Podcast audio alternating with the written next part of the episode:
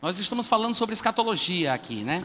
Estamos estudando as profecias dos últimos tempos. E é claro que um assunto como esse, tão complexo, não dá para ser abordado de forma integral e plena em poucas horas ou num curso de uma semana.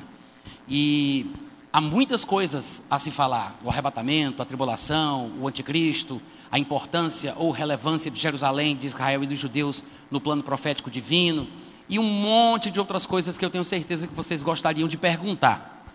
Infelizmente, não dá para pregar a Bíblia toda numa tarde só, então a gente vai selecionando o que pode ser mais básico ou mais objetivo para servir de pontapé inicial para os estudos de vocês. Eu espero que vocês que têm estado presentes aqui todos os dias tenham aprendido alguma coisa e que tenha servido de inspiração a respeito do tema. Tem alguns outros vídeos, textos e áudios no meu site. Se você quiser acessar lá, é o meu nome, Natan Rufino. Tem uma seção específica só sobre escatologia, sobre os últimos dias. E tem muita coisa lá, coisas inclusive que nós não falamos aqui. Também quero lembrar que se ainda tiver livro meu ali para vender, nesse meu livro tem muita coisa também detalhada, porque às vezes a gente não consegue falar tão bem como gostaria, mas quando a gente tem a oportunidade de escrever, dependendo da nossa habilidade de fazer isso, a gente consegue colocar no papel com mais clareza, com mais precisão, com mais riqueza de detalhes, com minúcias que nem sempre a gente consegue quando fala, né? Mas o que nós temos falado aqui nos últimos momentos, se eu não estiver enganado, na última aula, nós falamos bastante a respeito das características da tribulação, pelo menos algumas das coisas. Eu tentei mostrar para vocês, com base em Apocalipse capítulo 7 e Apocalipse capítulo 11, que aqueles textos não falam que a igreja estará na terra. Existem grupos cristãos que usam aquelas passagens para interpretar aqueles textos dizendo que a igreja experimentará a tribulação. Apocalipse 7 é aquela passagem que fala dos 144 mil, 12 mil de cada tribo de Israel. E como a Bíblia fala que são 12 mil das tribos de Israel, então são das 12 tribos e não há o que interpretar. O que está escrito, está escrito. Entendeu? Fez sentido? Não procura qualquer outro tipo de interpretação. O problema é que as pessoas não observam isso. Eles usam as expressões de Apocalipse 7, que fala de 144 mil das tribos de Israel, e tentam dar um sentido que não é o sentido que tem. Ou seja, dizem que Israel é uma coisa que não é o que a Bíblia testemunha, dizem que as tribos são outras coisas que a Bíblia não diz, e assim fica tudo muito confuso, obscuro. E esse tipo de interpretação, é, a consideração extrema de textos bíblicos como sendo alegóricos, porque nem sempre o texto é alegórico. Quando ele é alegórico, você tem que interpretar. Quando não é, não há por que buscar interpretação. Só que as pessoas tentam espiritualizar, inclusive aquilo que já é espiritual.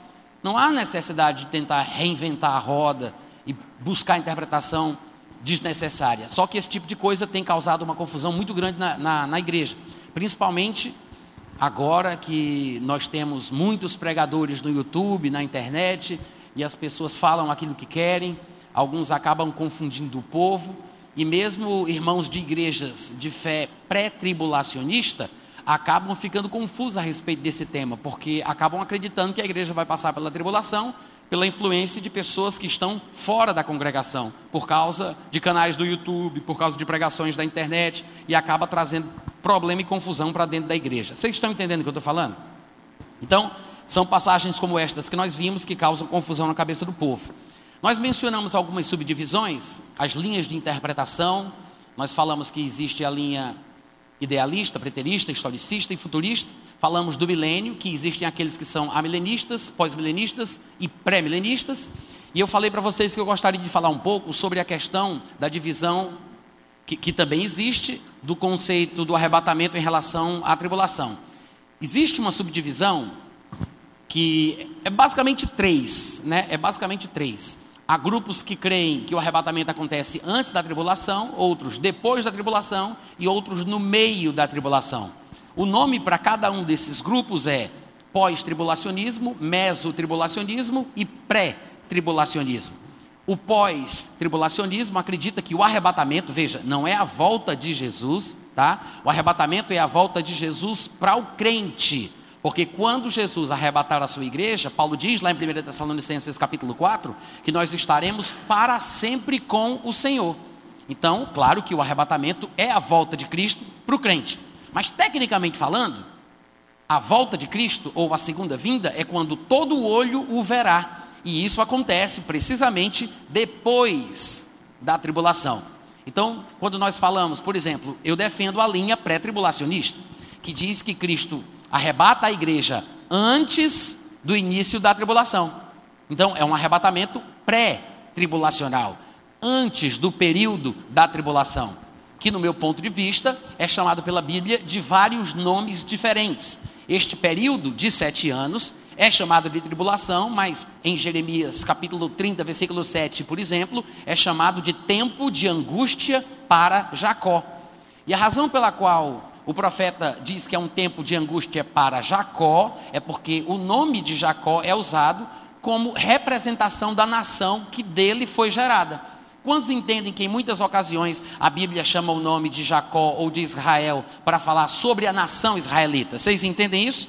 Então, quando a Bíblia fala sobre tempo de angústia para Jacó, é um tempo de angústia para os descendentes de Jacó, para os judeus, os israelitas. Porque este período, também chamado de tribulação, é na verdade um momento específico onde Deus há de julgar e punir o mundo. Mas a ira de Deus, como Paulo ensina lá em Romanos capítulo 2, vem primeiro para o judeu e depois para o gentil. A glória e as bênçãos de Deus também vem primeiro para o judeu e depois para o gentil. O judeu deve estar no começo da fila para a punição divina, porque a quem muito é dado, deste muito será cobrado. E nós sabemos, pelo que Jesus Cristo ensinou em João capítulo 4, versículo 22, que a salvação vem dos judeus.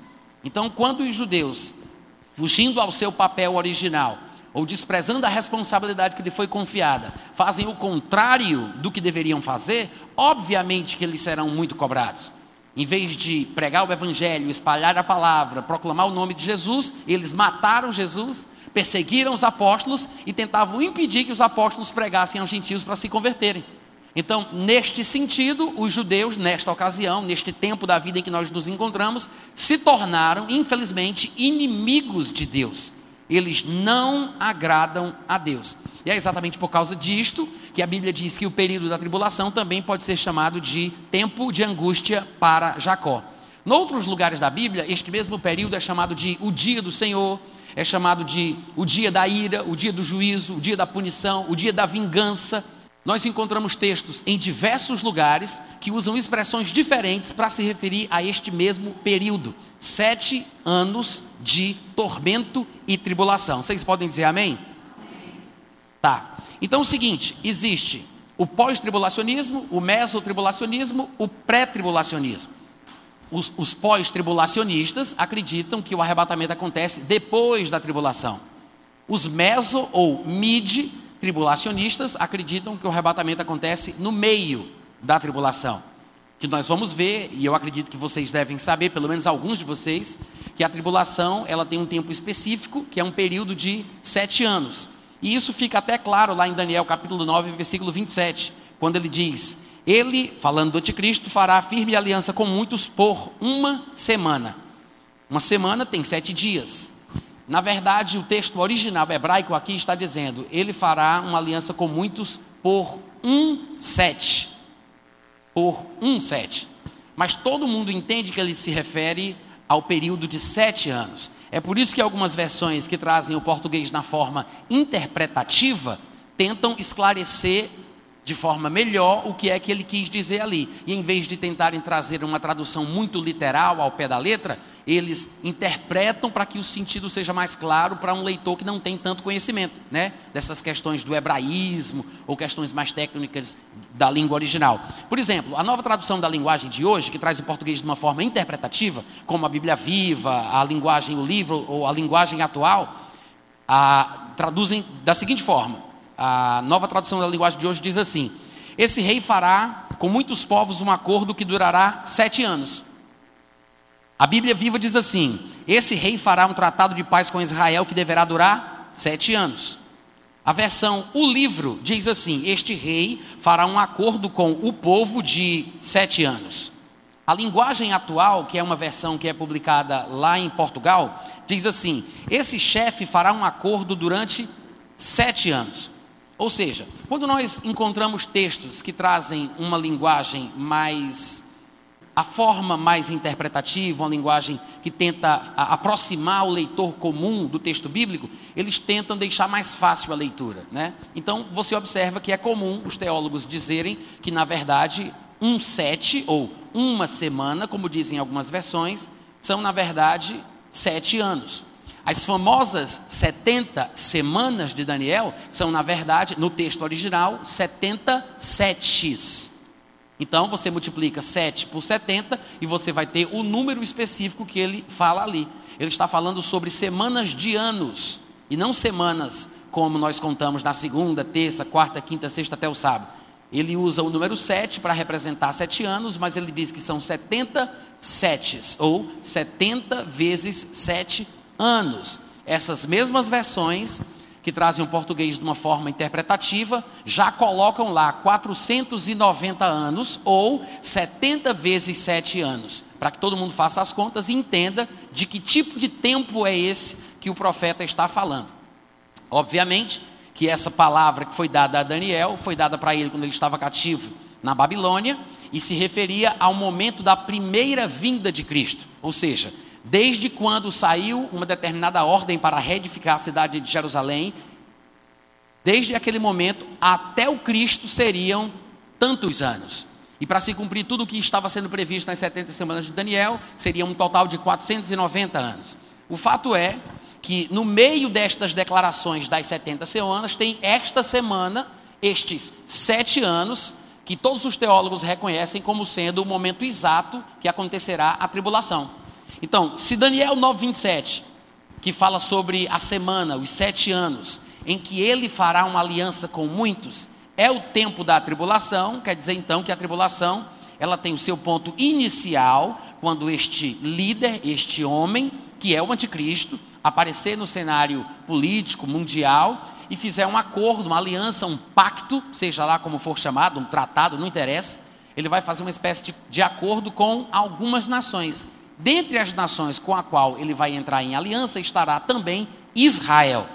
Sabemos disso porque o próprio texto de Daniel 9:27 diz isso. Por exemplo, na nova tradução da linguagem de hoje diz assim: esse rei fará com muitos povos um acordo que durará sete anos, mas quando passar metade desse tempo, que é três anos e meio, 1260 dias, 42 meses, um tempo, dois tempos e metade de um tempo, é três anos e meio, quando passar metade desse tempo, ele acabará com os sacrifícios de animais e as ofertas de cereais no templo. Veja que esta última parte do versículo 27 deixa bem claro que ele vai se meter na prática religiosa judaica. Ele vai interferir a prática religiosa judaica que nesta ocasião teria sido retomada. Provavelmente, quando ele fizer o acordo que muitos conhecem como o acordo de paz, Talvez é por causa deste acordo que alguns dirão: agora temos paz e segurança, como Paulo aponta lá em 2 Tessalonicenses 2. Neste período, provavelmente os judeus estarão com o seu templo de pé mais uma vez e estarão praticando os seus sacrifícios e com os seus rituais religiosos, como sempre fizeram.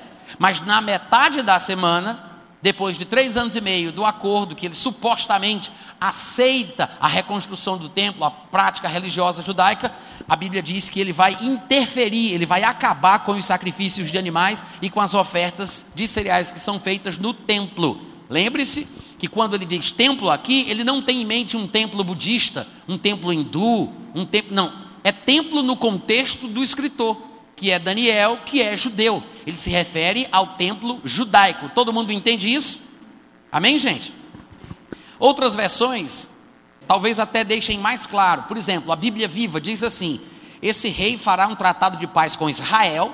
Veja que para eles o povo é Israel, porque na versão, a nova tradução da linguagem de hoje diz assim: Ele fará uma, este rei fará com muitos povos um acordo que durará sete anos. Já para a Bíblia Viva, esse tratado, este acordo de paz será com Israel, que deverá durar sete anos. Depois de três anos e meio, ele quebrará a sua palavra. A versão O Livro diz assim: Este rei fará um acordo com o povo de sete anos, mas depois de decorrer metade desse tempo, denunciará o tratado e proibirá os judeus de fazerem qualquer sacrifício ou oferta. Então você vê que quando nós começamos a juntar as versões, parece ser de comum acordo dos linguistas, dos filólogos, né? não é filósofos, dos filólogos, dos especialistas em idiomas, parece que eles concordam que o contexto está realmente falando sobre um acordo deste homem que inclui o povo judeu e o que ele vai desfazer no meio do acordo, no meio dos sete anos, é impedir os judeus de continuarem praticando livremente a sua religião. E é importante a gente entender isso, e talvez somente uma comparação entre versões é que a gente perceba isso mais claramente. É interessante observar isso, porque está em linha com aquilo que Jesus diz lá em Mateus 24,15: Quando, pois, virdes o abominável da desolação no lugar santo do qual falou o profeta Daniel. Ou seja, onde é o lugar santo? Por que, que ele usa a expressão abominável da desolação no lugar santo? Veja que não é o abominável homem das neves, é o abominável da desolação, que é a mesma coisa que Daniel chama de abominação desoladora. O abominável da desolação é a mesma abominação desoladora que vai ser citada por Daniel em alguns versículos do livro que leva o seu nome. A gente vai já ler esses versículos e vocês vão poder acompanhar. Mas é interessante observar que Daniel 9,27, que fala de um tratado de sete anos, de uma aliança, de um acordo de sete anos, é na verdade a indicação do período da tribulação. Quanto tempo vai durar a tribulação? Você pode ter certeza que, ainda que existam outros textos que você possa usar para mostrar isso, Daniel 9, 27 é um dos melhores. Um acordo de um sete, de uma semana, de sete anos, no meio dessa semana, ou seja, três anos e meio depois, 42 meses depois, 1260 dias depois, considerando os meses dos judeus que levam 30 dias, que corresponde a um tempo, dois tempos e metade de um tempo, né, usando outras expressões proféticas de outros lugares da Bíblia, depois dos três anos e meio, ele vai quebrar esse acordo e vai impedir os judeus de praticarem a sua religião. Por quê? Porque, como o próprio livro de Daniel mostra, lá no capítulo 11, mais especificamente, ele vai invadir Jerusalém. O anticristo ele vai com o seu exército invadir a terra de Israel. Ele vai invadir Jerusalém. Daniel 11 chega a dizer que ele vai armar as suas tendas palacianas entre o mar Mediterrâneo e o monte do templo. Lá em Daniel 11 está escrito isso, que ele vai armar as suas tendas palacianas, que é o seu acampamento militar, como nós diríamos hoje em dia, né? entre o Mar Grande, que era assim que chamavam o Mar Mediterrâneo, como nós conhecemos hoje, e o Monte do Templo. Ou seja, provavelmente o monte, o templo já estará erguido, e nesse momento, nessa invasão, nessa sua campanha militar, ele estaciona exatamente ali, entre o mar Mediterrâneo e o Monte do Templo, e é nesta ocasião, talvez, que ele entra no santuário, como Paulo já previu em 2 Tessalonicenses 2, e vai se assentar no trono do santuário, como se fosse o próprio Deus. Amém, gente? Não, ele não vai dizer que é Deus, eu sei que há quem pense isso, ele não vai pedir adoração para si, porque na verdade o que o texto diz, e claro que só fica mais claro dependendo da versão que você confere, lá em 2 Tessalonicenses 2, é que ele vai fazer algo como se fosse o próprio Deus. Outras versões poderiam dizer que ele vai fazer com que o povo adore ele ou reconheça como Deus. Mas não é esse o significado, porque há outros textos da Bíblia que mostram que o anticristo não vai dizer que é Deus, mas ele vai fazer o que vai fazer contra os judeus por causa da sua fé no seu Deus. Ele vai ter um Deus. Ele não vai dizer que é o Deus que ele tem.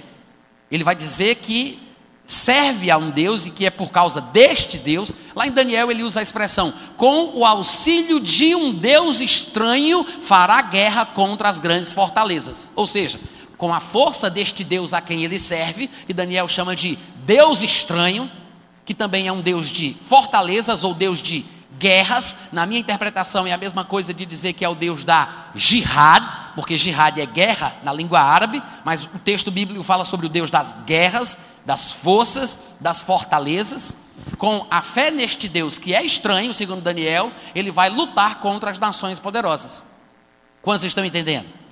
Então, não é que ele vá dizer que é Deus, é porque ele vai se comportar de uma forma que somente o Messias poderia. O Messias é representante oficial de Deus. O Messias deveria se assentar no trono do santuário. Se ele faz o que o Messias deveria fazer, ele vai estar se comportando como se fosse o próprio Deus.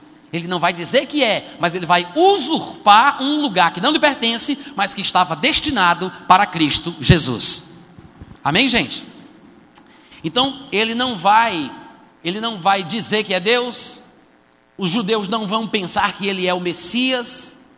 Ele não vai se apresentar como se fosse. Na verdade, ele vai invadir Israel.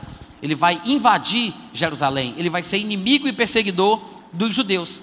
E para falar a verdade, se a gente for falar bem abertamente aqui, sem muito arrudeio, a gente vai ver na manifestação do anticristo, ou melhor dizendo, a gente vê pelo que a Bíblia testemunha em relação à manifestação do anticristo, que sempre Deus fez assim quando o povo dele, o povo de Israel, estava em harmonia com Deus, cumprindo a sua vontade, seguindo a sua palavra, ele mandava bênçãos, estações frutíferas, chuvas, e o povo prosperava em tudo que fazia. Quando o povo se rebelava ou ficava obstinado em pecado, Deus levantava um líder de uma nação pagã para puni-los pelo seu pecado. Deus fez isso através do rei da Assíria, fez isso através do rei da Babilônia e vai fazer isso através do anticristo. É uma punição divina. Jesus, quando vai falar sobre esses dias de angústia, como nunca houve nem jamais haverá, ele diz que será um tempo para vingança, porque haverá ira na terra contra este povo. Falando do povo judeu. Jesus diz isso claramente lá nos evangelhos. O que nos faz entender que o anticristo é uma das coisas que Deus há de usar no período da tribulação, além das estrelas caindo, o sol ficando preto, a lua vermelha como sangue, as ilhas movendo do seu lugar, grandes terremotos e tudo mais. O anticristo é uma das coisas que Deus vai usar para despertar Israel do seu sono. Amém, gente? É por isso que é importante a gente entender que a tribulação, antes de qualquer coisa, é um momento especial é um momento específico que tem Israel, Jerusalém e os judeus como protagonistas. E é mais uma razão porque não tem como a gente pensar que a igreja tenha que passar pela tribulação, porque os textos bíblicos que falam sobre ela, tanto do Antigo como do Novo Testamento, mostram a presença maciça de judeus no epicentro da tribulação. O olho do furacão vai dar lá. Então é o seguinte, o problema é que alguns pós-tribulacionistas fazem exatamente o seguinte: eles veem textos nos livros de Daniel ou em passagens semelhantes que falam sobre o grande sofrimento que santos ou eleitos experimentarão durante a tribulação, e eles automaticamente atribuem a expressão santos ou eleitos ao povo da igreja. Porque eles não conseguem entender que há uma divisão aos olhos de Deus entre judeus, gentios e igreja. Nós somos chamados de santos, nós somos chamados de eleitos, mas numa característica específica para um tempo específico. Somos os filhos de Deus que estão em Cristo, nós somos os, o povo de Deus que está em Cristo. Mas a Bíblia usa a mesma expressão para o povo judeu e para os gentios que aceitam a mensagem da fé judaica, que na Bíblia aparece com o nome de prosélitos, que são os que se convertem ao judaísmo. Então, os judeus também são chamados de eleitos. Os judeus também são chamados de santos. E o problema é que as passagens que mostram a tribulação para o povo de Daniel, não está falando da igreja. Nós não somos o povo de Daniel. Ainda que sejamos participantes dos valores espirituais dos judeus, como Paulo muito bem coloca lá em Romanos capítulo 15, isso não transforma um gentil crente em Jesus em judeu. E um judeu crente em Jesus não deixa de ser judeu. Somos gentios crentes, assim como eles, quando se convertem, são judeus crentes. Mas continuamos sendo judeus ou gentios. Mas há inúmeras promessas, há inúmeros decretos divinos associados especificamente ao povo judeu que ainda não se cumpriram. E muitos deles vão se cumprir durante o período da tribulação. Quantos vocês estão entendendo? Antes de eu continuar mostrando um pouco mais sobre a tribulação e as características que envolvem a nação judaica a respeito desse tema, eu queria falar que existe, além do pós-tribulacionismo, do pré-tribulacionismo e do mesotribulacionismo, existe uma quarta linha de pensamento em relação ao momento em que o arrebatamento acontece durante a tribulação, se é antes, no meio ou depois. Existe uma linha que não é muito popular aqui no Brasil, mas se alguns de vocês estiverem estudando e de repente se depararem com essa forma de interpretar o momento do arrebatamento, vocês já ficam sabendo. Eles são chamados, por falta talvez de uma expressão melhor, de pré-ira, tá? Existe o pós-tribulacionismo, existe o mesotribulacionismo e existe o pré-tribulacionismo. Mas existe esses tais que são chamados de pré-ira. O que é que os pré-ira acreditam? Eles pensam que a ira de Deus não começa a ser derramada no mundo a partir do primeiro dia dos sete anos da tribulação. Eles acreditam que a ira de Deus está única e exclusivamente associada ao momento em que Apocalipse fala sobre o derramamento das sete taças da ira. Eles associam que o nome das taças são taças da ira de Deus e acham que só ali a ira de Deus é que vai ser manifesta. Então, um grande período, uma grande parte da tribulação, na cabeça dos pré-ira, não é a ira de Deus que está se manifestando. No desenrolar dos sete selos, no tocar das sete trombetas, a ira de Deus não está manifesta. Para eles, o que vai acontecer naquele período vai ser a ira dos homens, a ira de Satanás, mas a ira de Deus não. Então eles acham que a igreja sempre experimentou a ira dos homens, sempre experimentou a ira de Satanás. Sendo assim, por que, que a igreja seria tirada do mundo quando, por exemplo, o anticristo vier perseguir a igreja? Porque eles pensam que a igreja estará na terra, porque a ira de Deus não estaria sendo ainda derramada. A ira de Deus só vai ser derramada nas taças da ira, é assim que eles pensam. Então a igreja vai passar na cabeça deles pela ira do anticristo, a ira dos homens e a ira de Satanás. Mas a ira de Deus não, porque de fato, pensam eles, a igreja não foi destinada para a ira, mas a ira para eles é só aquele momentinho lá no final dos sete anos da tribulação, quando as taças vão ser derramadas. Quantos estão entendendo o raciocínio? Sendo assim, no cálculo que se faz, o momento das sete taças da ira acontece na metade da segunda metade da tribulação.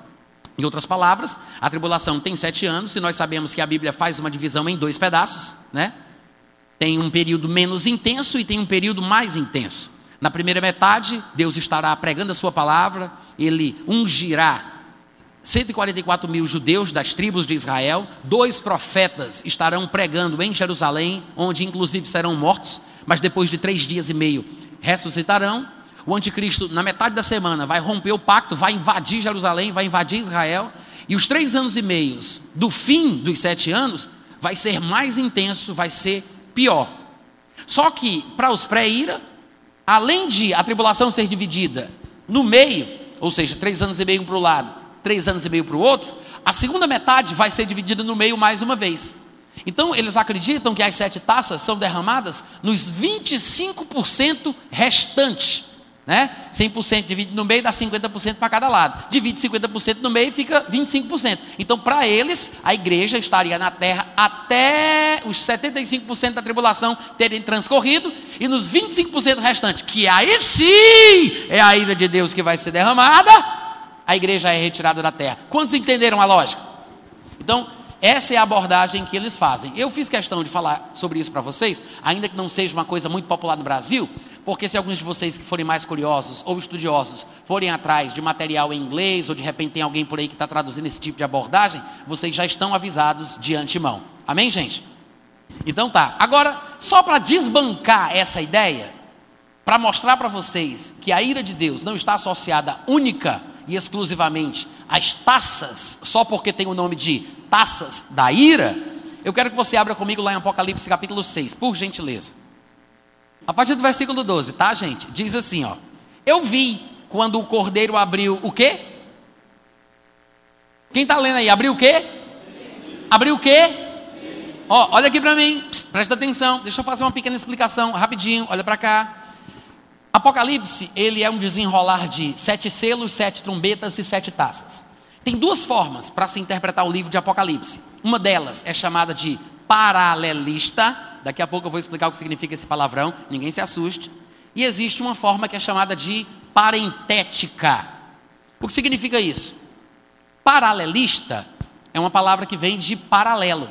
Os que pensam assim ou interpretam o Apocalipse assim, pensam que o livro de Apocalipse está narrando acontecimentos paralelos que estão se desenrolando simultaneamente no céu e na terra. Então, para eles, alguns capítulos estão descrevendo o que acontece no céu, quando no exato mesmo momento, no mesmo instante, simultaneamente, paralelamente, está acontecendo outras coisas na terra. Então, alguns capítulos falam o que acontece no céu, aí logo em seguida ele fala o que está acontecendo na terra, mas para os paralelistas, estes capítulos devem ser interpretados em paralelo. Quantos entenderam? Existe a interpretação que eu acho que é a mais coerente, que é a parentética a palavra parentética ou parentético vem de parênteses. Ou seja, para estes, Apocalipse ele descreve certos acontecimentos que seguem uma sequência cronológica normal, mas em algumas ocasiões é preciso abrir um parênteses para dar uma explicação. Só que o parêntese aberto, que é um parêntese imaginário, não aparece o parêntese lá, mas são parênteses, são blocos semânticos explicativos. Então, alguns capítulos são usados para explicar os capítulos anteriores que foram mencionados. Então, em vez de serem acontecimentos que estão é, se desenrolando paralelamente no céu e na terra, a interpretação parentética acredita que, na verdade, alguns capítulos explicam, é como se fossem explicações entre parênteses de coisas que foram ditas nos capítulos anteriores. Quantos entenderam? Sendo assim, na minha visão, o que acontece na verdade em Apocalipse é um desenrolar sequencial, em ordem cronológica normal, de acontecimentos específicos. Estes acontecimentos têm uma ordem. São sete selos, primeiro, são sete trombetas em segundo, e são sete taças da ira em terceiro. Ou seja, uma coisa acontece depois da outra. O primeiro selo, o segundo selo, o terceiro selo, e é por isso que existe uma ordem: primeiro, segundo, terceiro. E depois dos sete selos vem as sete trombetas. Então, no meu ponto de vista, que defende a linha parentética, de que é uma sequência lógica, numa ordem cronológica normal, as coisas vão acontecendo uma depois das outras, ainda que alguns parênteses sejam colocados para explicar coisas que foram ditas, o que significa que nós estamos lendo aqui em Apocalipse capítulo 6 o que aconteceu no sexto selo. Você pode repetir de novo: sexto selo? Quer dizer, falta o sétimo selo, faltam as, sétima, as sete trombetas e faltam as sete taças. Estamos no sexto selo que a grosso modo, podemos dizer que ainda é mais ou menos o começo do período de sete anos da tribulação, né? Estamos ainda no sexto selo. E veja bem, diz que quando o cordeiro abriu o sexto selo, sobreveio grande terremoto. O sol se tornou negro como saco de crina, a lua toda como sangue. As estrelas do céu caíram pela terra, como a figueira quando abalada por vento forte deixa cair os seus figos verdes.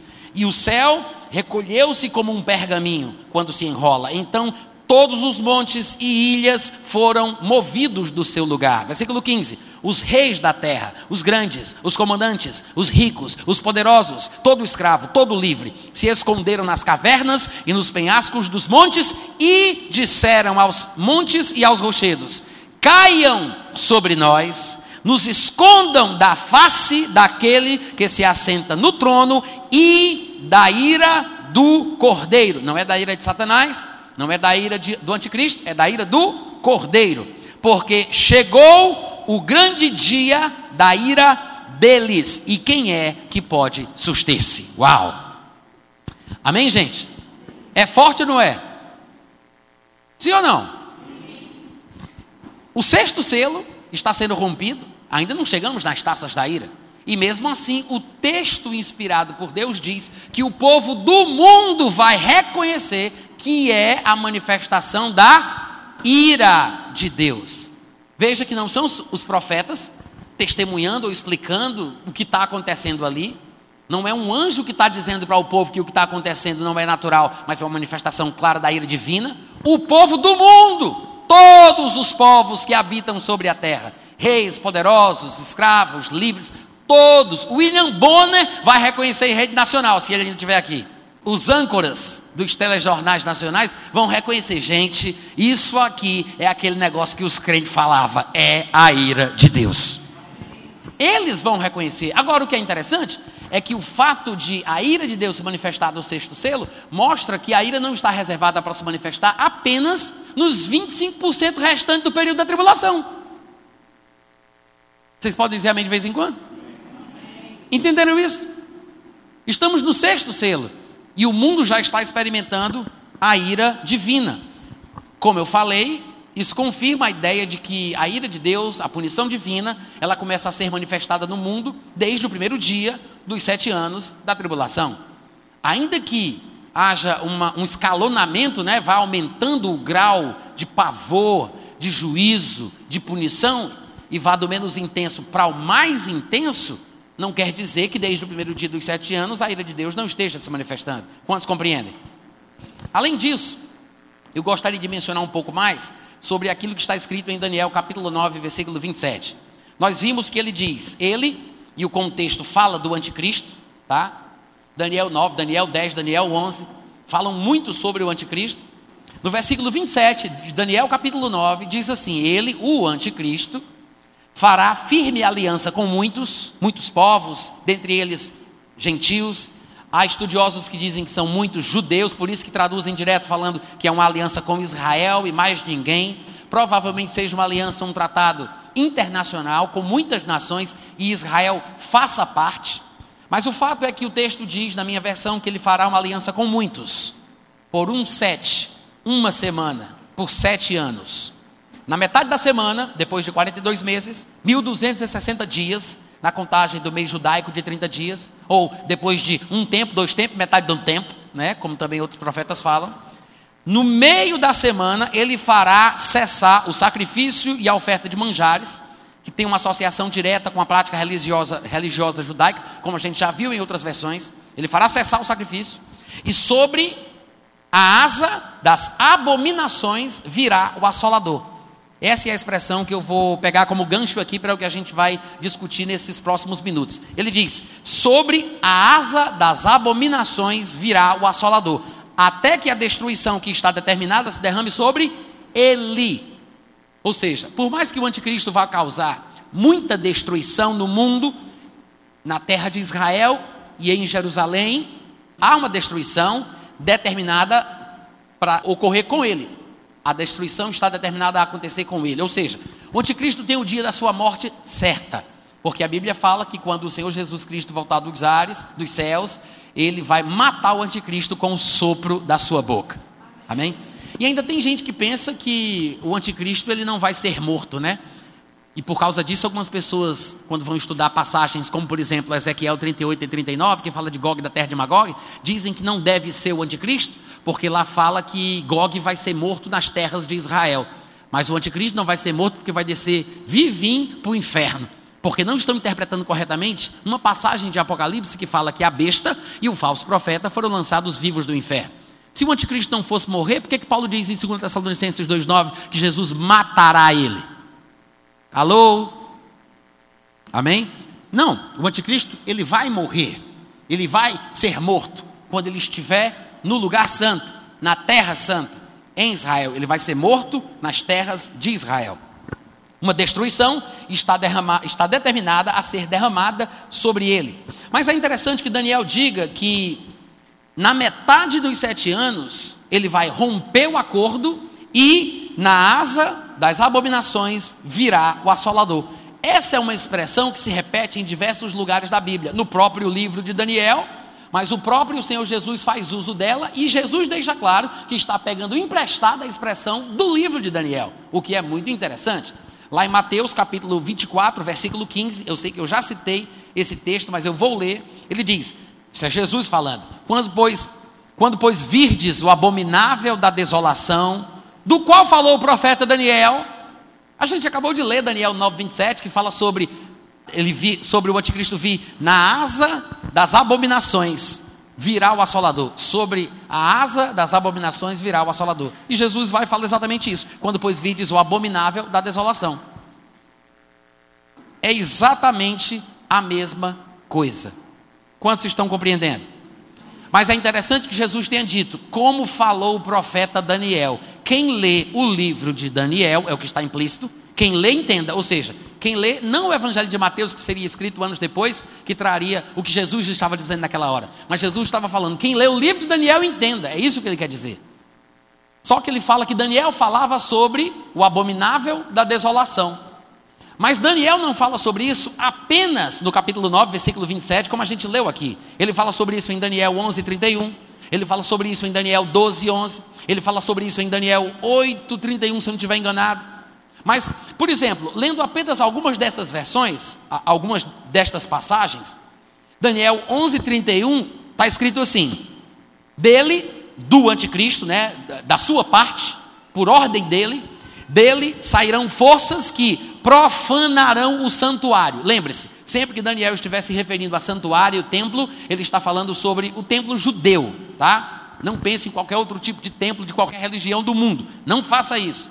Leia a Bíblia dentro do seu contexto. Daniel está falando sobre o templo do seu povo, o santuário da nação judaica, que é a fortaleza do povo israelense. Então ele diz: dele, do anticristo, por ordem dele, da parte dele, sairão forças que profanarão o santuário, a fortaleza nossa, e tirarão o sacrifício diário. Veja, não estamos lendo Daniel 9, 27 novamente. Estamos lendo o capítulo 10, aliás, o capítulo 11, versículo 31. Mas ele está falando basicamente da mesma coisa que a gente viu lá. Vocês observaram isso?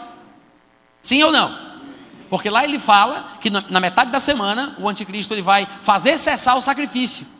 É exatamente o que ele está dizendo aqui. Profanarão o santuário, tirarão o sacrifício diário, estabelecendo a abominação desoladora. Então veja que um versículo fala da mesma coisa que o outro. Daniel 9:27 falou sobre isso. Na asa das abominações viria o assolador, e agora, no capítulo 11, ele diz: estabelecerá a abominação desoladora. Que é mais ou menos o que Jesus Cristo disse, quando pois vides o abominável da desolação, do qual falou o profeta Daniel, e Daniel, pelo que estamos vendo, não falou num lugar só. Então esse é um assunto recorrente e avalizado por Jesus Cristo. Jesus deu o aval ao livro de Daniel. Não tem quem diga, como os judeus tentaram fazer no primeiro século, nos primeiros séculos da era cristã, não tem quem possa dizer que o livro de Daniel não merece credibilidade. Pelo menos para os cristãos, nós devemos considerá-lo como um livro profético que merece toda confiança, porque foi avalizado por Jesus Cristo. Amém, gente? Jesus deu o seu aval ao livro de Daniel. Outro texto que fala basicamente a mesma coisa, Daniel capítulo 12, versículo 11. Diz assim: Daniel 12, 11. Depois do tempo em que o sacrifício diário foi tirado, quantos observam que há uma semelhança na expressão? A gente viu ou não viu a mesma coisa nos versículos anteriores que acabamos de ler? Não está falando da mesma coisa? Do mesmo sacrifício? Do interrompimento desse sacrifício? A gente acabou de ler. Daniel 11, 31, Daniel 9, 27, todos estão falando a mesma coisa. Capítulo 12, 11 diz: Depois do tempo em que o sacrifício diário for tirado e posta a abominação desoladora, haverá ainda 1290 dias. Lá em Apocalipse nós lemos sobre 1260, aqui ele acrescenta mais 30. Ou seja, alguma coisa vai acontecer nesse período em relação aos judeus. O fato é que a Bíblia está falando que este período, que é o período da tribulação, o próprio Senhor Jesus avalizou as declarações de Daniel sobre o momento em que o abominável da desolação estivesse no lugar santo. Todas estas passagens apontam para um acontecimento judaico.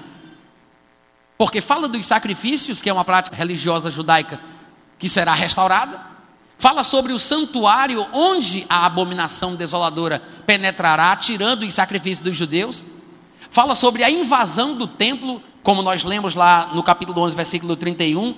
Dele sairão forças que profanarão o santuário, que é a fortaleza dos judeus. Daniel diz: fortaleza nossa. Então, o que nos mostra estas passagens, e não são as únicas, é que a tribulação, gente, ela tem uma função ela tem um povo que será o seu protagonista. Ainda que o anticristo faça alguma coisa e toque o terror no mundo, né? E seja uma forma de Deus punir os pecadores, os judeus estarão no olho do furacão da tribulação. Eles estarão no epicentro da coisa. É por isso que eu queria que você abrisse comigo lá em Mateus capítulo 24, para a gente dar uma olhadinha no contexto do versículo 15, quando Jesus cita a abominação desoladora que é mencionada por Daniel em vários capítulos do seu livro. Mateus 24, 15. Aqui é Jesus falando. Olha aqui para mim, deixa eu só falar um negocinho aqui para vocês. É, esse texto de Mateus 24 é chamado pelos estudiosos de sermão profético. Alguns de vocês já devem ter ouvido falar sobre isso. Esse sermão profético está em Mateus 24, Marcos 13 e Lucas 21. São passagens paralelas que registram coisas de forma levemente diferente sobre a mesma ocasião em que Jesus Cristo falou ou proferiu esse discurso. Cada um colocou aquilo que achou melhor, mais relevante ou como entendeu, porque cada um de nós que somos livres, quando vamos narrar uma coisa que ouvimos ou um acontecimento que testemunhamos, cada um de nós falamos da forma que está associada à nossa personalidade, nosso jeito de ser, da forma da gente falar. É por isso que nós temos diferenças nas narrativas dos evangelhos sobre o mesmo sermão, tá? Mas eles devem ser interpretados conjuntamente. Mateus 24, Marcos 13, Lucas 21, eles se integram, se complementam. Em Mateus 24, 15, Jesus diz assim: Quando, pois, virdes o abominável da desolação, do qual falou o profeta Daniel. Daniel falou ou não falou sobre isso? Falou ou não falou? Falou várias vezes, né? Ele não falou uma vez só, não. A gente viu que ele falou várias vezes. Do qual falou o profeta Daniel no lugar santo. Ora, onde é o lugar santo? Por mais que eu já tenha dito várias vezes para vocês que é em Israel, que é na Judéia, que é em Jerusalém, que é no monte do templo, que é no templo, no santuário, por mais que eu já tenha dito isso, veja que agora, na leitura de Mateus 24, Jesus vai deixar bem claro onde é o lugar santo. Veja, ele diz: Quando, pois, virdes o abominável da desolação, do qual falou o profeta Daniel, do lugar santo, então os que estiverem na Judéia fujam. Onde é o lugar santo? Hein? Aonde? Na Judéia. Ele disse: Quando, pois, vocês verem o abominável da desolação no lugar santo, fuja da Judéia. Se a Judéia não fosse o lugar santo, por que, que eu iria fugir da Judéia quando o anticristo estiver no lugar santo? Ora, é porque a Judéia só pode ser o lugar onde o coisa ruim vai estar. Quantos estão entendendo? É lógico isso, gente. Quando vocês verem o abominável da desolação no lugar santo, fuja da Judéia. Por quê? Porque o lugar santo é na Judéia. É por isso que ele diz: fujam da Judéia, vão para os montes. Quem estiver no eirado, que é um tipo de edificação própria da cultura judaica, quem estiver no eirado, não desça a tirar de casa alguma coisa. Quem estiver no campo, não volte atrás para buscar a sua capa. Veja que do versículo 16 até o versículo 18, basicamente Jesus Cristo diz: fujam, não desça, não volte. Fujam, não desça, não volte. Vocês podem repetir? Fujam, não desça, não volte. Por quê? É uma situação crítica. Ele está falando sobre escapar do jeito que você está. Não tem esse negócio de, peraí que eu vou pegar uma capa. Ah, pega não sei o quê, a mamadeira do menino. Não, nem olha para trás. Pernas, para que te quero? Ele diz, fuja, nem desça, não volte. Corra, vá-se embora. É por isso que ele fala, logo no versículo seguinte: Ai das que estiverem grávidas e das que amamentarem naqueles dias. Por quê? Como é que uma mulher grávida vai correr, criatura? Me diz.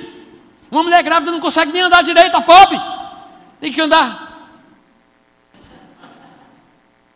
É ou não é?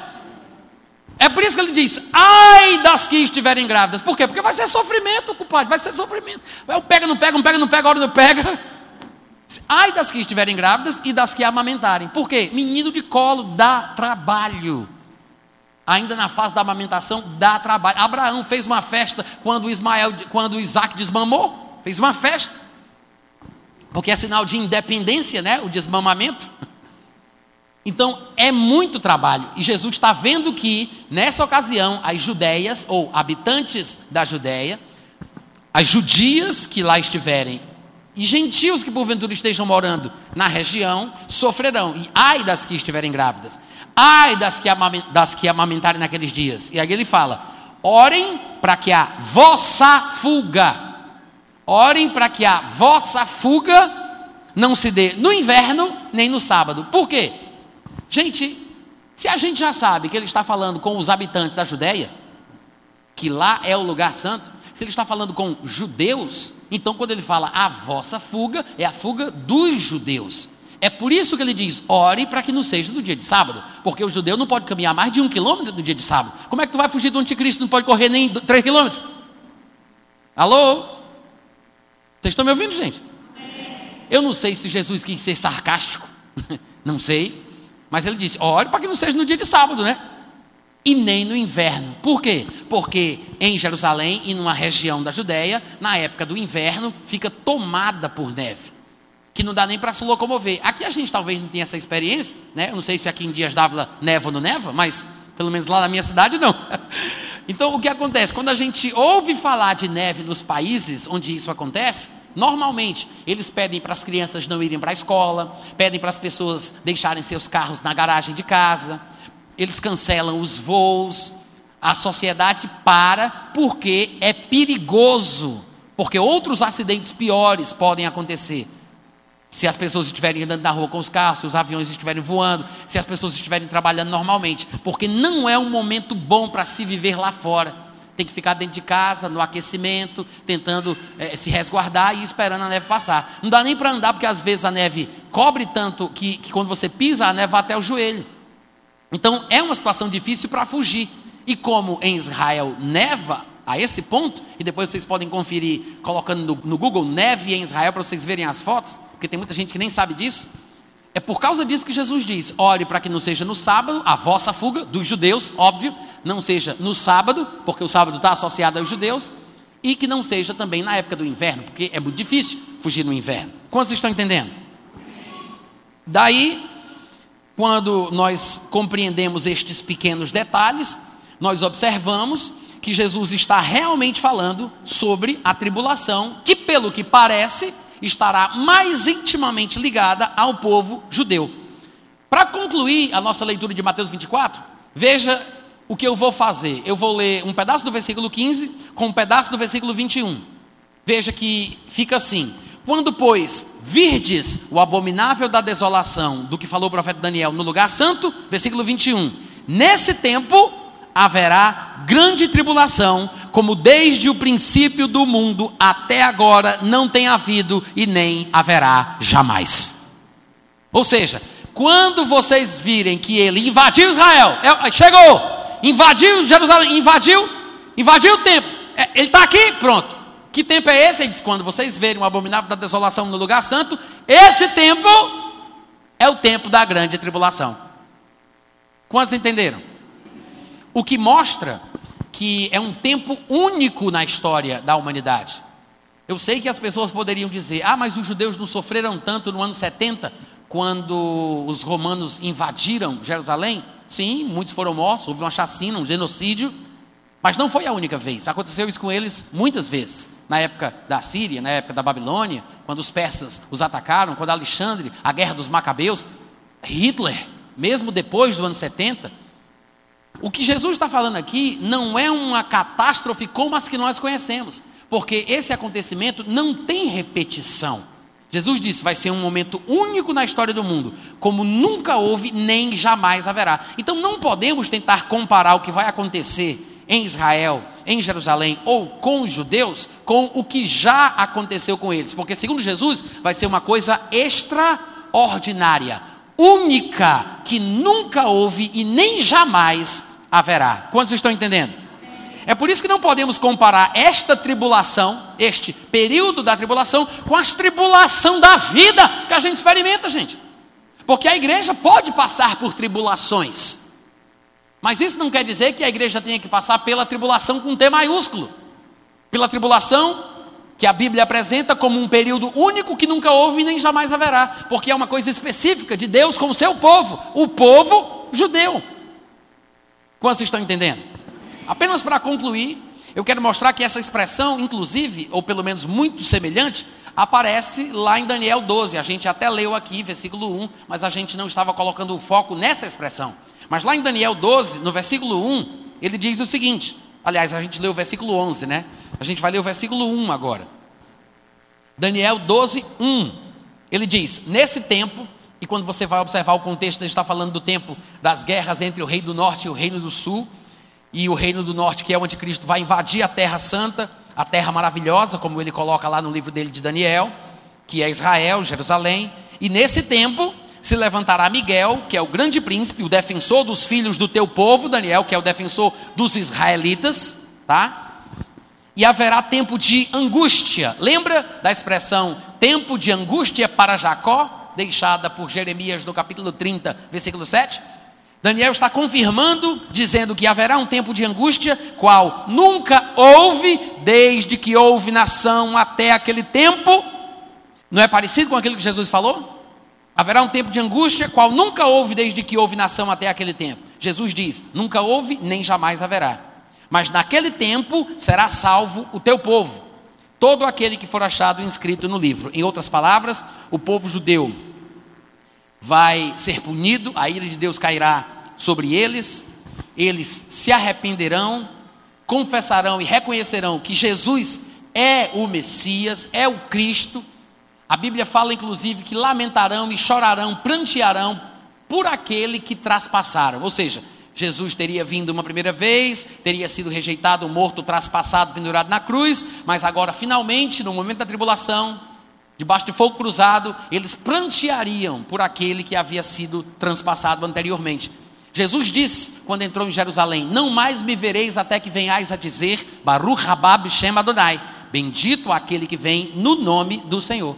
Que só vai acontecer quando eles estiverem debaixo de perseguição tremenda na tribulação e clamarem a Deus, se arrependerem dos seus pecados, reconhecerem a pregação do Evangelho que estará sendo feita pelos 144 mil judeus que se converterão e pelas duas testemunhas do Apocalipse 11. Amém, gente? Um pequeno intervalo, daqui a pouco a gente volta.